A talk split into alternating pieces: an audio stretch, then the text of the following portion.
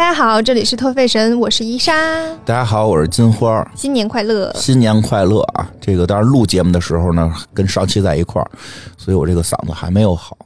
我这个嗓子已经跟之前的病没什么关系了，之前说过好多次，它会引起我的老毛病。嗯，而且我这个病吧。可能大家会挺奇怪的，可能你怎么一开始就说这个？我先解释一下，因为大家可能会疑惑，嗯，因为可能后边都有好几档节目嘛，大家会说，哎，他怎么在黑水公园里边不怎么咳呀？是不是他成心在这捣乱呀？其实不是，因为黑水公园我们都是下午录，我这个病是过了下午六点才会咳，就是晚上复发。对他特别奇怪，他真的是到就是每回都是过了六点才会开始咳嗽，一直大概咳嗽到。两三点钟就会好，所以我们录的节目如果时间不改，这个还得持续一阵子，还得还得持续一阵子。大家可能觉得黑水公园里会好一点就是因为那是怪我了，我得上班下午。所以跟大家解释一下，怕大家疑惑，就一疑惑就影响听这期内容了，因为这期内容很精彩。你怎么知道？就是因为啊，通过一些这个反应，在录之前你一直在问你准备好了吗？我觉得你没准备好。你看看，你你能不能搭上啊？这代表什么？代表你有好多要讲的，你怕我搭不上？没有，那肯定是，肯定是你有一些预期。不要揣测我，你有一些预期了。来吧，接着讲这个是什么？CK，CK 啊，这是一个很著名的内裤品牌。呃，你你对它的认知就是内裤。内裤和露着腰的牛仔裤黑白广告，嗯，还有吗？内裤，行，差不多了，够了，差不多啊。内裤外穿嘛，因为他那广告啊，我印象啊，就是就是这我不是印象，我上学的时候记的那个课堂笔记里边的一小残留的一部分啊，在我脑子中没有被被完全的消失，是什么呢？就是 他的那些广告啊，黑白的吧，都有牛仔裤多。黑白的牛仔裤不露脸，露着个腰，有时候带着女孩的吧，带着个上头的那个内衣边上边印着一圈那英文名，塞了什么什么开开文是吧？然后那个下边那裤衩子呢，也露着个头，也露着一边哎，后来呢，我觉得联系联系实际情况呢，哎，反正最近我看哪儿啊，好像有这个说现在好多男的打扮自己特奇怪，老他妈把内裤露在外头，也不知道这是什么潮流，这就是从这儿来的啊。其实不止这一个牌子，还有。汤米是吧？是叫汤米菲格，是叫这名吧？因为我上记，我印象中我上学的时候，这俩牌子我是一节课学的。内裤外穿的这内内裤外露的两个牌子，为什么这两个牌子会选择内裤要外露出来呢？汤米菲格上头是一个什么红白还什么蓝的那么一个条状嘛，对吧？会把那个东西露出来呢？因为他卖内裤啊，他并 所以他们的好多走秀上会露这个，是因为一些。一些商业原因啊，这个如果你那个不是这个牌子的，其实漏了可能会很奇怪。反正我一般不露内裤给大家看。我我的印象说完了，设计师不是这创始人是一个，再我再说点是吗？就全凭印象让我再讲讲，就是想看看你的印象。因为伊莎今天又提出一要求，让下回我讲一个牌子。我 对我说我又不是没单讲过，他说你没单讲我牌子，他想他想试试我能不能单讲。伊莎老师要考验我了，还 美国牌子，嗯对，新的不是这个特老的，不是那百年老店，哎，不是百年老店。这个得接近是快改革开放之后才有的牌子，嗯嗯，时间节点差不多吧？呃，改革开放那会儿开始创立的这么一牌美国牌子啊，美国当然了，跟咱们这边政策没关系啊，就是时间点差不多。创创创始人是个男的，是个男的吧？因为有笑话嘛。是。所以他得有个女儿，对。如果他没有女儿，那个笑话不存在，不成立了，就。对吧？笑话就是说他女儿就没法交男朋友嘛，在纽约扒开谁的裤子都看见爸爸的名字，在内裤边上。我也听过这个笑话，对这个笑话咱们之前其实也讲过，所以这个笑话奠定了一定是一个爸爸是创始人，应该是有个闺女，所以我大概知道的是这些吧，可以吧？挺好，挺好，挺好。这个创始人就是他那个品牌名叫 Calvin Klein，就是。大 CK 为什么说大 CK 呢？因为那个新加坡有一个包的品牌，哎，是新加坡吧？好像是，反正就是小 CK。嗯，它也是两个单词，一个是 C，一个是 K 的。这你一下给我指点迷津了。所以这个我们一般就叫就是大 CK。我一直以为这俩关系很紧密呢。其实没关系，没啥关系。嗯，它这个叫 CK，就是因为它的那个名字首首字母嘛。嗯，所以我们今天来讲一下这个品牌，原因是因为我前一段时间应该是看脱口秀大会吧。啊，嗯，然后他是赞助商。哟，嗯，赞助商呢，他给自己的定义是设计师品牌。嗯嗯，我就觉得还挺有意思的。你这话里有话呀。我听出来了。我先表达一下，就是我没有很喜欢这个品牌，但是想跟大家分享一下，就是就可能有些人会喜欢嘛，然后可能大家就是不喜欢，也想了解一下嘛。我相信我我的听众很多人并不是真的很喜欢每一个我讲的品牌，但是。相当于了解一些新鲜事儿，满足一下大家的好奇心。对对对对，这个层面的分享吧。就是说，咱就是推回来说，就是你并不是很喜欢这个品牌。嗯，没有很喜欢。对，有很多原因嘛。然后讲的过程中会提到，就跟大家分享一下吧。哎，那能先给我们简单的介绍一下这个？我们要以一个什么心态去听？什么心态？不是，就是这么意思，就是大概是一个什么等级的？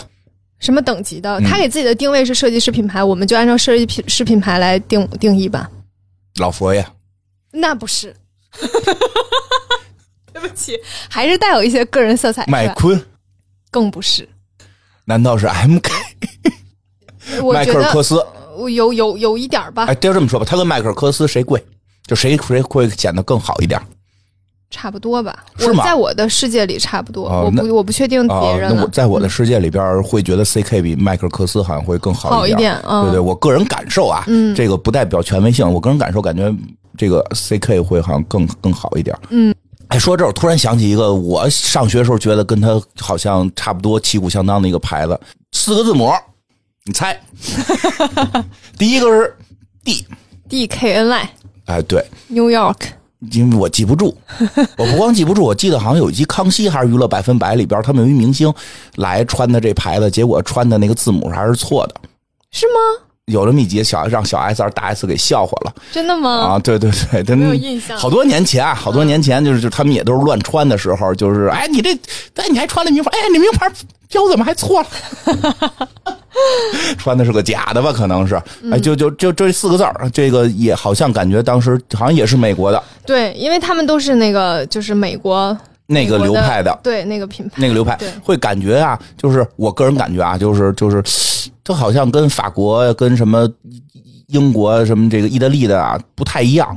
感觉更商务、商业化一点儿。对，就是我的感受就是这样。就是美国的大部分吧，大部分这种品牌都营销痕迹太重啊。对对对对对。然后没有特别强的文化底蕴，嗯，然后也没有特别强的设计，嗯，会有一点这种感觉。对，所以这个是我不是很喜欢这类品牌的原因。就比如说那个 CK，你把它名字，然后就是平铺在那儿，印在。裤子边上，这这叫什么设计啊？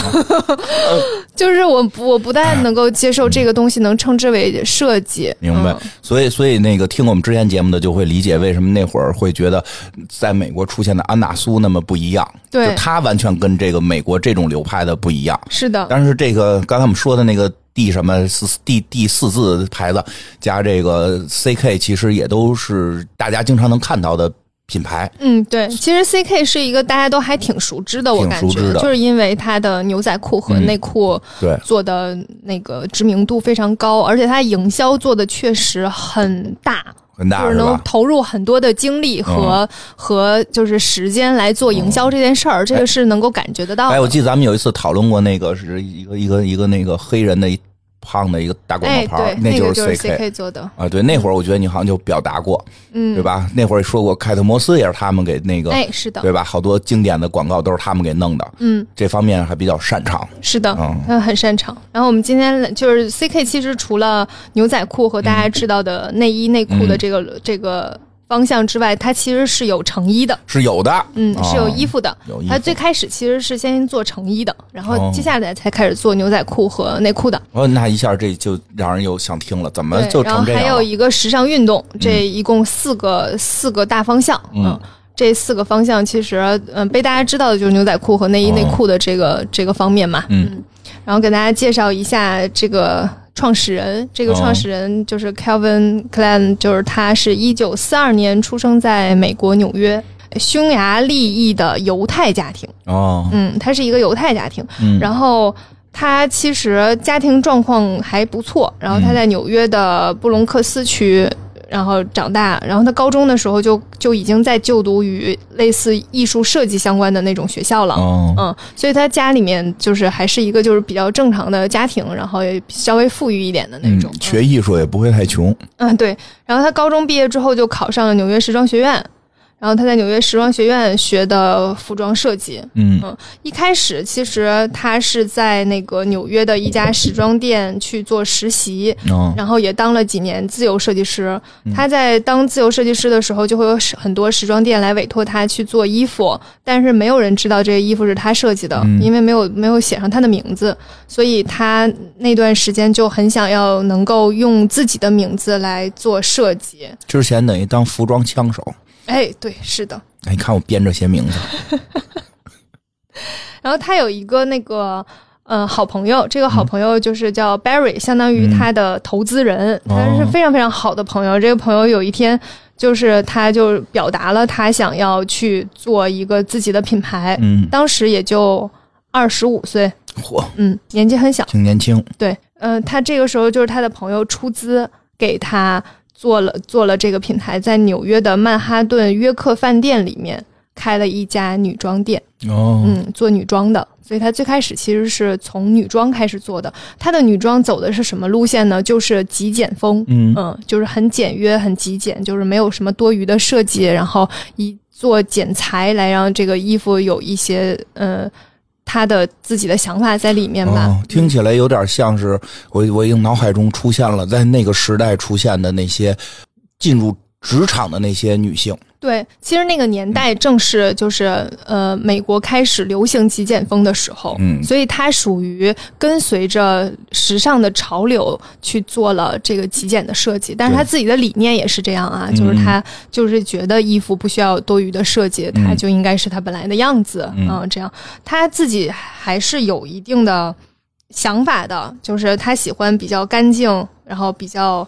呃，造型比较内敛的设计，然后他的衣服当中也会尽量的去用像呃丝麻、棉呐这类的天然材质，嗯，他会比较追求就是事物本身的样子，希望它能够展现出一种比较利落的剪裁、比较格调的感觉，所以这个也是他自己，他他还是有自己的服装设计的理念的。嗯，他最开始呢，就是出了这个。女装店之后，其实一开始卖的并不是很好，因为没有人知道这家店，然后大家也都不知道。然后直到有一天呢，这是一个故事啊，这个故事，呃，真假不一定，因为当时伊莎没在现场。你是不是揶揄我？不是，我好多时候我都这么说。我好多时候都这么说呀，就是那你说我们录节目 是在讽刺我吗？不是，你你你想多了，你还是爱把人往坏了想。我们录节目经常说，因为我没在现场，因为我们好多故事其实是来自于资料嘛，来自于资料，对吧？因为有人说说你们那那那好多我们在网上都能查着，我说那那可不是吗？您那那怎么着？我还在现场看见了啊，都对吧？我又没有时间时间机器，其实确实是一些资料上显示，一些资料显示。嗯，好的。嗯，这个故事是这样的：当时纽约有一个非常大的商场叫 Bonwit Taylor，然后这个商场的采购在这个酒店里面走错了电梯，就是下错了层。嗯，之后就无意中看到了这个店，进去逛了一圈哦，然后觉得还不错，所以呢，他就把这个这个衣服推荐给了当时的那个这个。商商场的副总裁，嗯，就推荐给他。副总裁说：“那我就看一下他的衣服吧。”然后就让这个采购给这个呃 Kelvin 打电话说：“哎，你把衣服拿过来给我看看吧。”然后 Kelvin 呢就把衣服挂在了衣架上，为了避免出现褶皱，然后亲自推着这个衣架这个车，就那个衣架不是一个带轮子的那种吗？啊，然后穿过了曼哈顿。然后把这个衣服送到了副总裁的办公室。嗯，所以副总裁看到那一刻就觉得这个人对于他衣服的质感是有要求的啊。他为了就是让让我不看到一个皱褶的衣服，就这么推着走过了那么几个街区，来到了我这里。就是然后同时也非常就是还是挺喜欢他的衣服的，因为确实那个他的设计是正好走在当时。时尚潮流的，就是当时流行这种极简的。然后他就觉得，从一个商场的角度来讲，就要判断这个东西卖的好，就是可以卖。然后一方面是被诚意打动，另一方面觉得这个设计是可以卖得出去的，就随即签了一份价值五万美元的订单，然后每件都按照原来的价钱多付了十美元。为什么呀？就是给的利润。觉得对对对，就是他是采购的这个东西就是采购嘛，我就是给你一部分的这个钱。所以这个时候对于 Kelvin 来说，他他是非常惊喜的，觉得哇，我来了一笔大订单，因为他。之前就一直都卖的不是很好嘛，就上一年过得太惨了，都都借人都管人借钱了。新的一年有了新的生意，对，所以这个商场的橱窗里面就开始有了 CK 的衣服。嗯，然后这个衣服呢就很快被大家所接受，然后有很多的时尚杂志开始用，就是会大家就有人穿嘛，然后时尚杂志就开始抛他的衣服等等，慢慢他的知名度就上去了。嗯，然后不久就登上了 Vogue 杂志的封面，所以。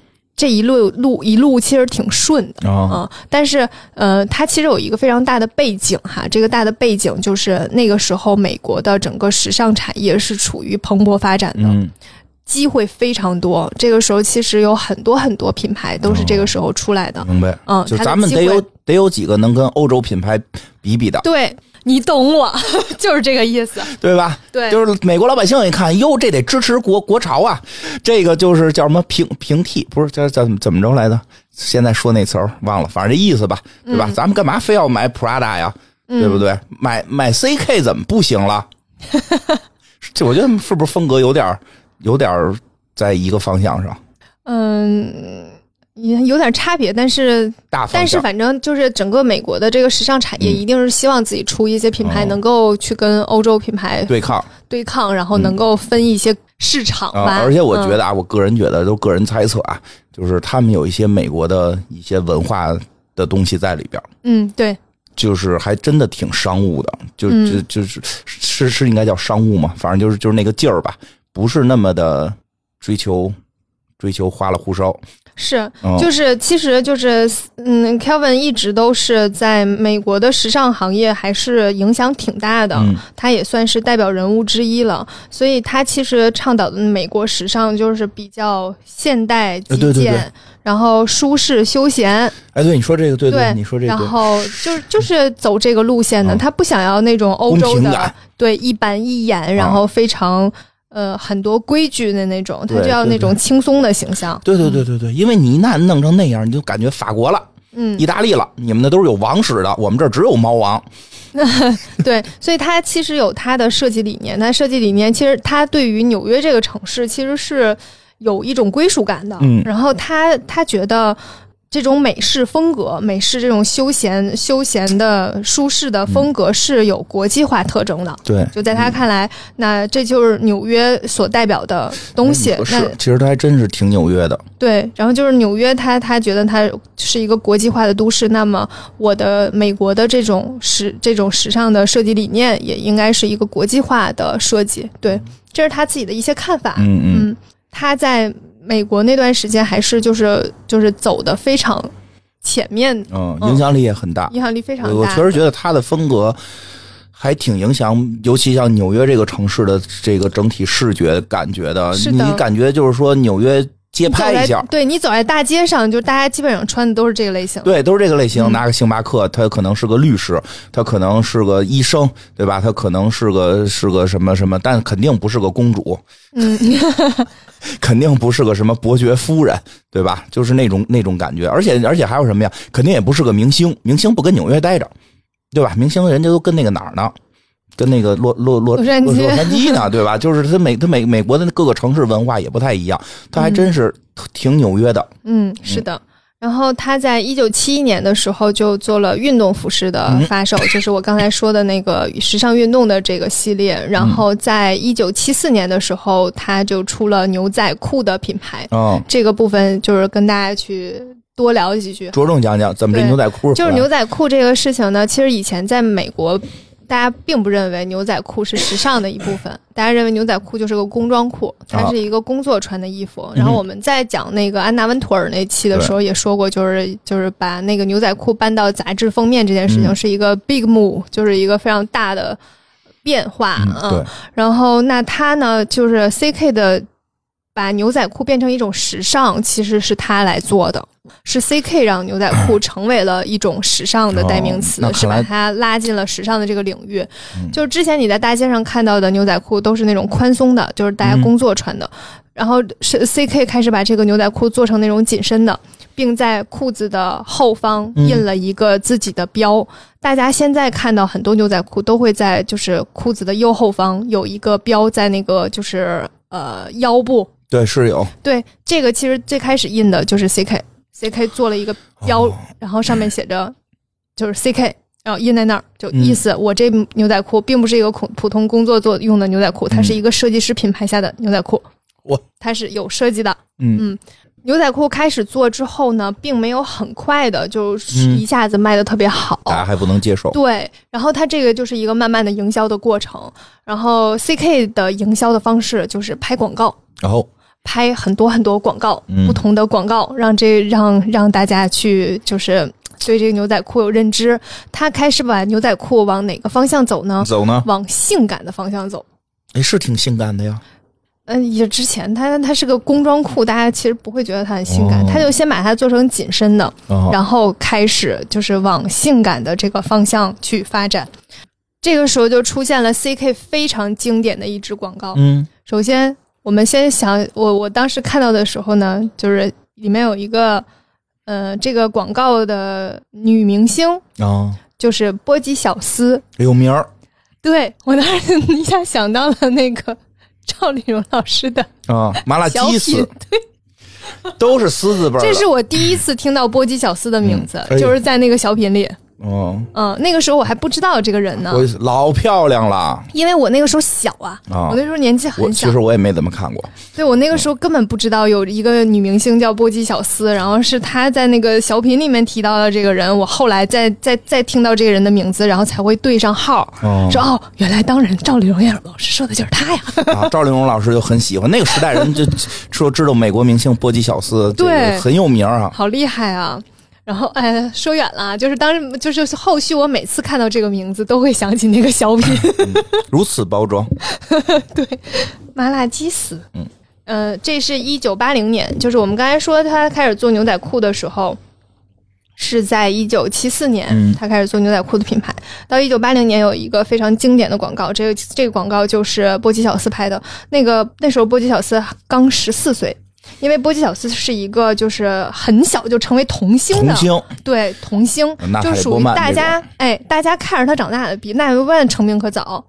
他几岁的时候就德里巴鲁摩尔，所以就是大家属于看着他长大的那种，一个十四岁的。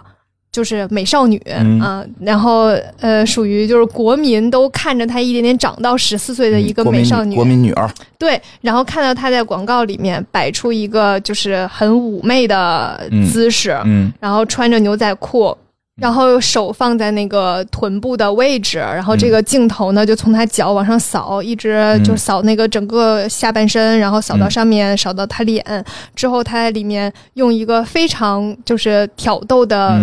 语气说：“你想知呃，你想知道我跟就是 Kelvin，就是他的意思，就是我的这个裤子之间隔了什么吗？嗯，然后 nothing 就是什么也没有，嗯，就是大概这样的一段广告词，有点这个性暗示。对，那会儿他们也没有广告法，就胡来。就是这个当时就是大家不大好能够接受，因为一方面是波吉小斯的一个呃。”就是没有办法接一下接受她成为一个性感性感女郎的形象，然后她说着这样的话，十四岁确实小点儿啊。对，而且就是有一些挑逗形象，挑逗的那个那个，还有一些广告平面啊，都是就是就是她的比较摆出那种性感的 pose 啊什么的。就是对于一个十四岁的小姑娘这件事儿，其实大家就不太能够接受。都八十年代了，哎，其实真的就就说说一下，其实有时候老是大家就觉得美国什么，其实美，哎，就是。美国，你现在看到美国好多样，其实就是这两年的事儿。你 我又想起那个后来他们 CK 出那个黑黑黑黑胖变性变性人的那个广告了。嗯，他们有啥理念？他们就是追流量嘛。是的。听听他之前拍这些都什么广告？但是那个时代，这绝对 后面还有更夸张啊！对，一会儿会讲到以上。对，但是那个时代就是就是这个样嘛，所以就那会儿也没有人说什么政治正确。那会儿的电视剧里边，他们的电视剧里边还还愣说女的不如男的，反正就很很很多。而且呃，就是这个在广告是颇受争议，但是就是在他们营销的这个概念里面有一句话，就是好消息大于坏消息大于没消息。对，嗯，所以他们认为，即使是非常颇受争议的。也带来了巨大的知名度。这个知名度带来的是什么呢？就是销量上去了。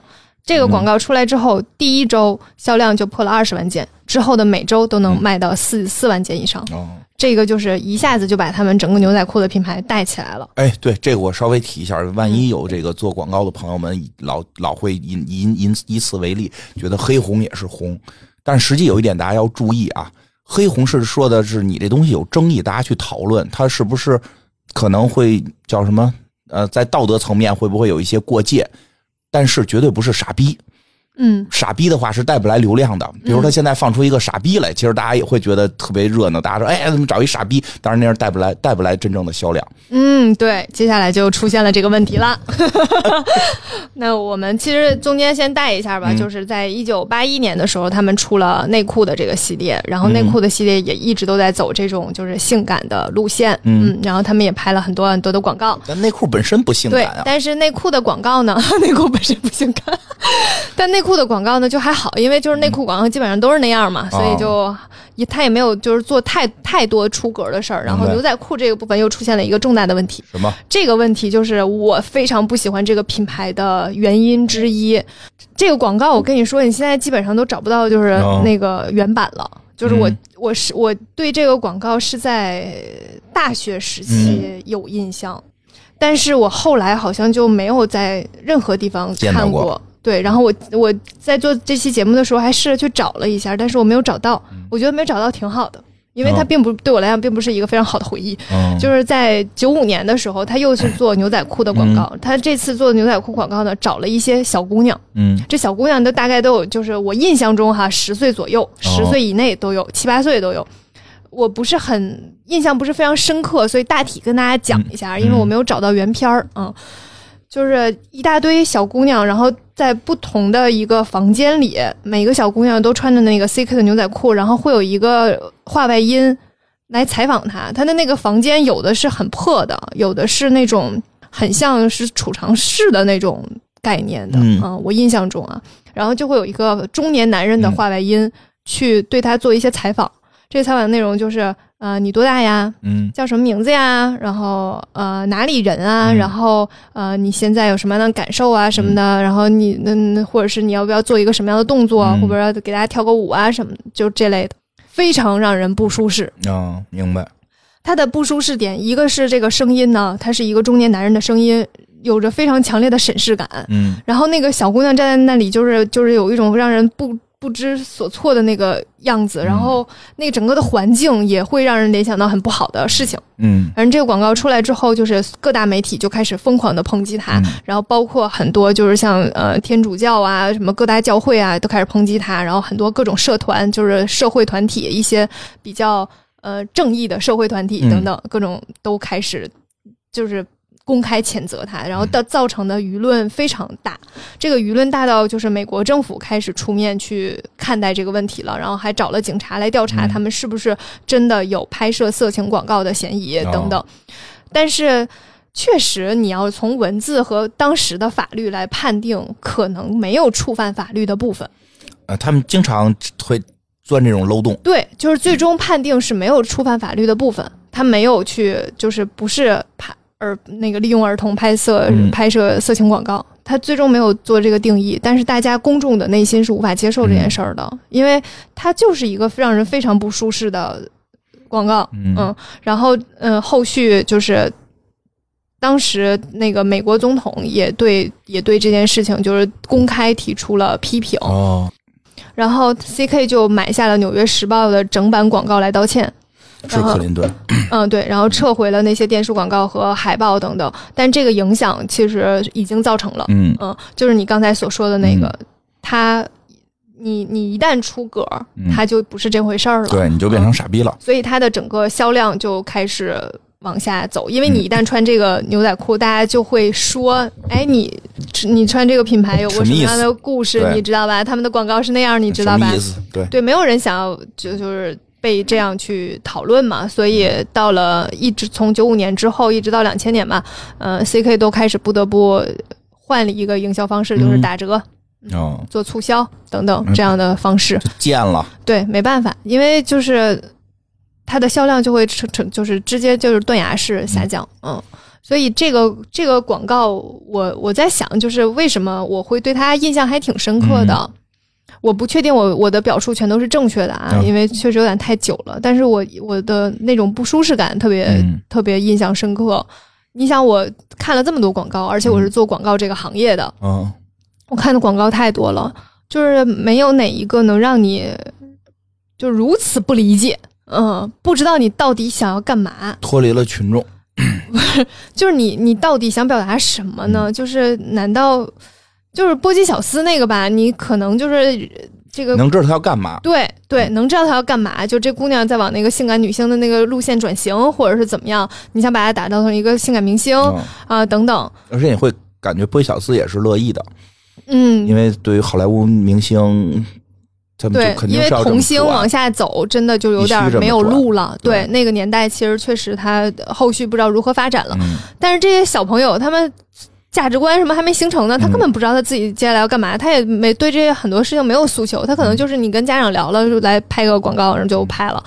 嗯，我很难，我那很难理解这件事儿，就不知道他到底要表达表达什么。对，对，所以，呃。因为营销这件事情，我从来不觉得是个问题，就是确实品牌是需要去做营销的，但是营销它是应该有一个尺度在的，嗯，它是要有一个基本的道德底线的，嗯，我们可以接受你傻，不能接受你是傻逼。对，就这个我我是我是不大能够接受，就是这种过度营销的，嗯，我觉得营销是是传达一些正向的东西还是比较重要的，对。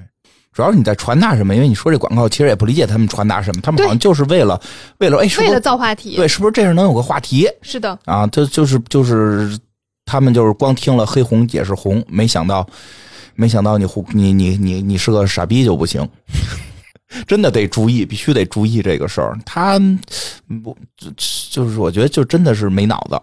电影也成也是成也是广告，败也是广告。对，这一下他贱下去了。对。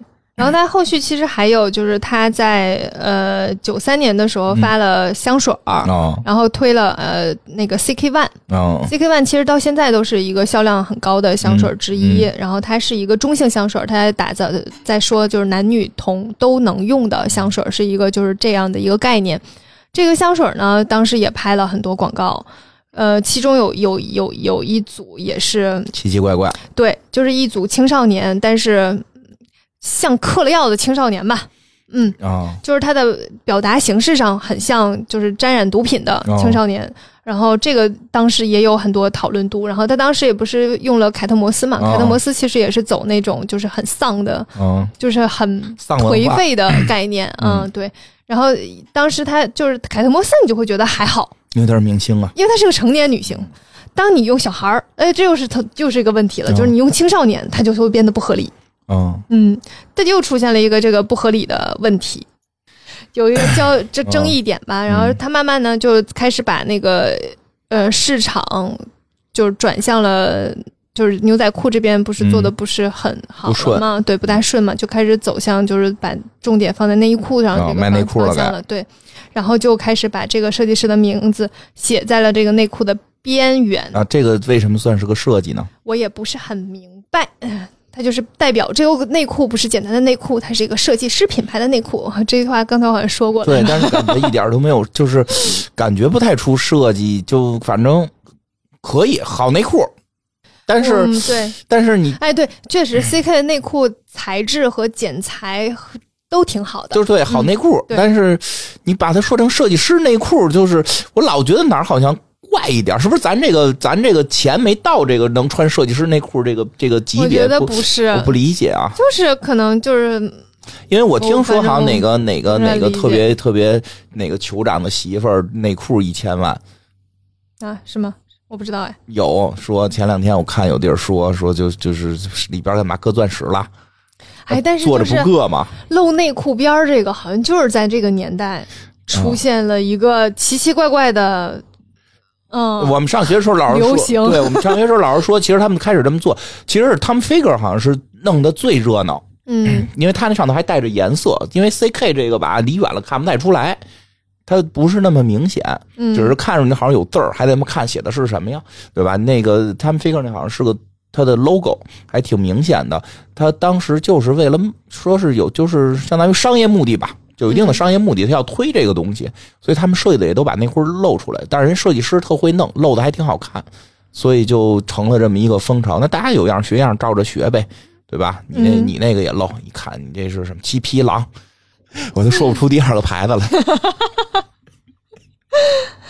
嗯，它其实就是无论是牛仔裤还是内裤，其实都在就广告层面都在打造性感的路线。嗯，就是都想要展现性感，所以它像内裤和牛仔裤也经常都用那种裸体的形象。嗯，然后拍的照片也都是尺度还挺大的。嗯，就是其实我觉得性感这件事儿吧。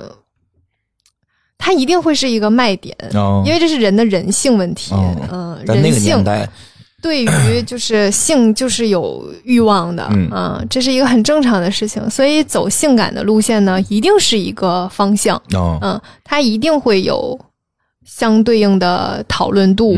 嗯，但是这个事情呢，就是看你用什么样的视角和目光去看待这件事儿。所以。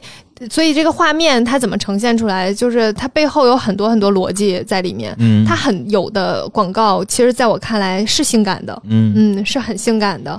然后有的广告在我看来，它它它就跟性感没关系。就这个事情，在我看来的标准是什么啊？我我就简单说一下我的想法啊，我也不不不代表什么专业的立场，就是我自己的想法。如果你看到这个这个，无论是个男的也好，一个女的也好，因为他很多那个 是身材特别好的男性，就是你看到之后，你会觉得你会很想要跟跟他发生一些什么，然后你会觉得如果有人能跟他发生点什么，那这个人也太幸运了吧？这个就叫性感。这个是我觉得是一个正常的表现，就是你这个画面给别人传达出来的，你的感受是这样的。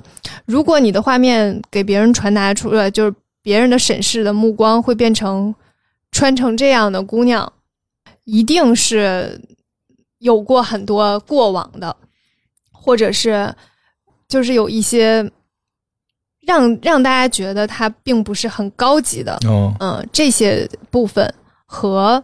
就是像青少年这类的违法的，就是在法律边缘徘徊的这种，他在我看来就不是性感的范畴。嗯，我也没有办法去判定这件事情到底是什么，就是我个人的感受是这样的。所以有的时候我会觉得它的广告是还不错的，然后有的时候就会出现我觉得有点问题。所以叫常在河边走，难免不湿鞋。对，所以性感这个路吧，一定一定有有有路可走，一定是有市场。现在也没了，就是有点危险。现在没了，那个但是那个年代很火，所以他敢那个年代为什么要走这个？因为那个年代拿“性感”这个词儿，那我们第一回，你想你想象过我们这些人到多大才听到过“性感”这个词儿吗？不知道。我小时候可是没有“性感”这个词儿的。哎呦，那时候哪敢说性感呀？吓我一跳。你想想，我小的时候哪敢说性感？第一次听性感都得堵耳朵。哎呀，你说了个什么？跟骂街似的这话。嗯。现在大家就习以为常了嘛，就时代的变化嘛。但就是说那个时候性感确实有一阵儿，你就我们那会儿就会说哪个香港女明星特别性感，就是她会有在那个时代会特别的。怎么讲流流量密码、销量密码？嗯，对。其实我们有些时候，你回到时代去看，如果说它是一个就是很突破传统的、突然之间出现的，然后终于大家可以在明面上讨论这件事，可以敢把性感的一个“性”字说出来。哎呀，这真的！而且你看那会儿，像维罗亚秘密也是九十年代火起来嘛。啊，维密我就会觉得它很性感啊。对，主要是因为他就是我说的，他的衣服真性感。嗯，对。C K 的衣服一点都不性感，他只是广告性感。对。我说没错吧？是的，我说没错吧？对吧？所以就是那个时代就是这样，他甚至他的东西设计的不性感，他也要拍性感的广告来证明自己性感，因为那会儿这是这是密码，这是财富密码，所以他们就敢于在那儿铤而走险，对吧？这个游走在违法的边缘是啊，所以总出事儿。当然这些年如果有听众朋友说想我们想创业，我要做一个性感内衣，就就算了，就算了，劝大家算了，这个。除非你维密都走不下去，维密都走不下去，维密走不下去。但是大家如果因为有，当时我们在这学设计的时候，就就有非常喜欢设计这种的，比如说我，那个 可以走另一条路嘛？有另一条路，世界上有很多著名的一些那个情趣品牌，就是很高级的，特特别贵。啊，那个不像大家想的似的，是好像，反正每个领域都有自己的那个领头羊，对吧？可以，你就往那个方面发展。但是你想日常还在去提提倡日常穿性感内衣的话，现在没有什么市场了。嗯，这时代变化多快，三十年前后三十年，八十年代时候还没有人说什么性感的性不性感呢，嗯，对吧？九十年代各种大家就奔性感贴，对吧？然后后来就开始衰败，这十年就谁也不提了。所以有时候我觉得特好玩，聊时尚的时候，其实你会看到的背后有很多文化的大潮的变迁。对对，是这样的。你再看看现在 CK 的广告，真他妈有意思。所以我就觉得，就是 CK 这个品牌，它的。营销感太重了，嗯，其实它最开始，咱们回归最开始，就是它做衣服，它其实是还是有自己的设计理念的。然后包括它其实无论牛仔裤还是内衣内裤的设计，还是走着它设计衣服那个理念的，是，对，还是那个极简的风格，注重材质的风格。但是，一到了营销概念，就完全不一样了。他在走另一个奇怪的营销概念，嗯，然后他在。就是怎么样能够卖到更多的东西，然后他就怎么去走，他完全不会考虑这件事情到底适不适合你现在的这个设计理念，嗯，然后就往那个方向去走了。真是，你要这么一说，细品的话，他的广告跟他的衣服有点割裂，说的不是一个事儿。嗯，他最开始就是女装的广告，大家可以看看，他女装广告的时候还在走，就是像 Jo Sanda 的那种路线。哦，对。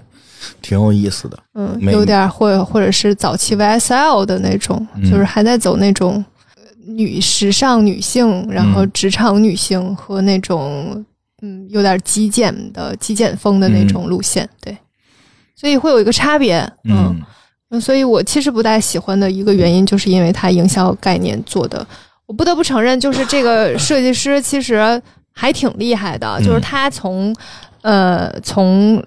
一九九九几年一直到二零一八年，获得过美国设计师协会的女装设计奖非常多次。嗯嗯，其实本身他的设计天赋、设计才华，大家还是很厉害的。对，大家可以去看看他的女装设计，真的会突破你对于就是牛仔裤和内衣的这个认知。对，嗯，因为其实。就是 C K 是在零一年的时候在美在中国开了牛仔裤的专卖店，然后零二年的时候开了内衣内裤的专卖店，然后女装进的很晚，进的非常晚，然后现在但是大家是可以有可能够看到的，嗯，还是有的，然后可以去关注一下它女装，女装真的做的不错，而且剪裁和和面料选择都不错，嗯，就是它就是把营销全都用在了另一个方向，所以大家对对这个。对于女装这个品牌的，就是女装这个系列的认知没没上去，但是其实在我看来，女装这个部分反而是做的最好的。这评价的真客观，嗯，非常客观，嗯，对，这就让你显得你有你你有独特的魅力。嗯，为啥？没事儿没事儿，感觉上吧，就是因为很多人会就脱离这个牌子吧，就很多人说觉得这个东西牌子不好，或者说这这波人我不喜欢，或者怎么样吧，他们的所有行为，我认为都是垃圾。嗯，对，但是丽莎很厉害的一点就在于她有很多，他即使是一个人，他都会这些是我喜欢的，那些是我不喜欢的。嗯，我我因为我是觉得人这件事情是很复杂的，人是一个太复杂的生物了，它很多面，而且我不觉得这个品牌就代表着这个人。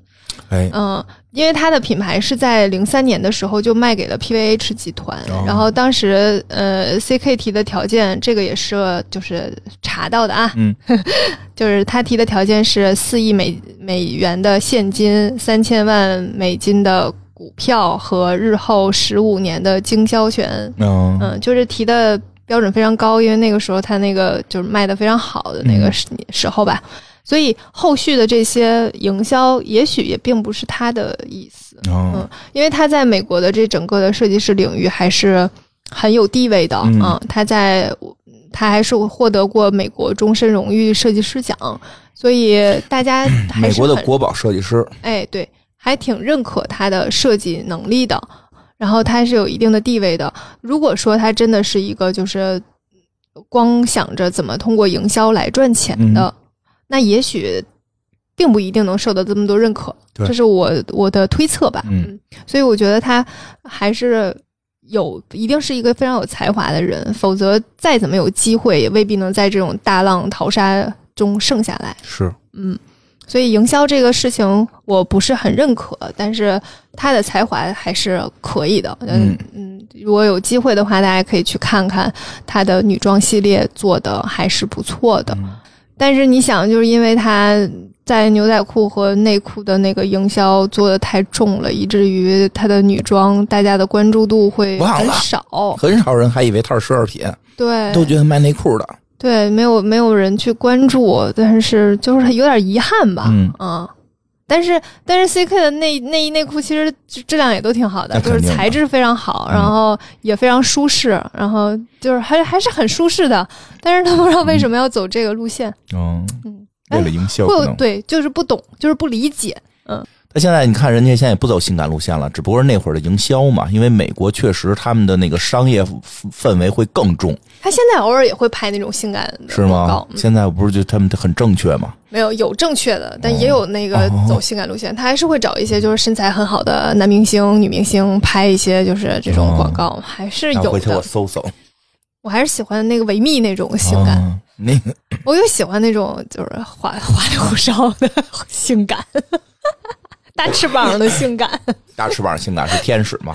对，我不知道为什么，就是我就是看看维密就会很开心，这很正常。嗯，魔力麦克我看着也会很开心。我跟你说为什么？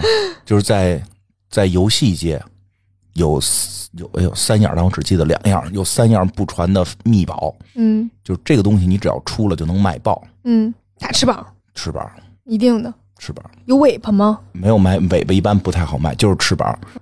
翅膀四亿的，六亿的。你刚才不是有三个吗？还有啥？光剑。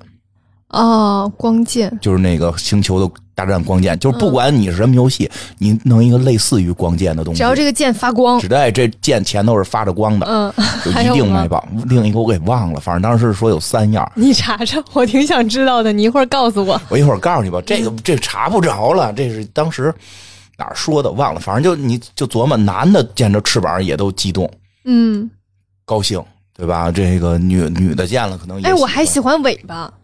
喜欢尾巴的女生多，男生没有那么多。很多女生其实是喜欢大尾巴的，像松鼠的，像狐狸的。我喜欢豹子的。然后你喜欢棍儿的。嗯，就是我喜欢尾巴这个这个原因，是因为我觉得不爱看。阿凡达我还挺喜欢，我我没有很很讨厌那个形象。阿凡达那形象你很喜欢？对，就是因为我觉得尾巴可以可以传达自己的情绪，很有意思。很好玩儿，它是个好玩概念啊，应该不是性感概念，就是好玩概念。嗯，觉得很有意思。如果你有另一个，就是呃，身体有另一个部分，它可以传达你的情绪，是一个很有意思的事情。跟狗似的咬，对对呀，跟猫似的能扎一棍，然后就就跳起来，扎的跟鸡毛掸子似的。它一受就是惊讶，然后就啊立起来，那多有意思。嗯，然后有的时候还不认识自己的尾巴，太可爱。那是个傻子。猫就是这样，猫都认识自己。它有的时候会不知道那是自己的尾巴。那可能是你家的猫。我怎么着？你家猫聪明，知道？知道啊。它有的时候会突然不知道。怎么不知道？吓一跳。就是它追一下，然后或者是那个它尾巴动，然后它就就自己扒楞一下，它就以为那是别人的尾巴。我家猫没出现过这个症状。你没有好好观察。它一定有，但是你没有观察到。行，它不是无时无刻这样，它只是偶尔哦忘了那是它的尾巴。好的，嗯，你对生活缺乏观察，你缺乏发现美的眼睛。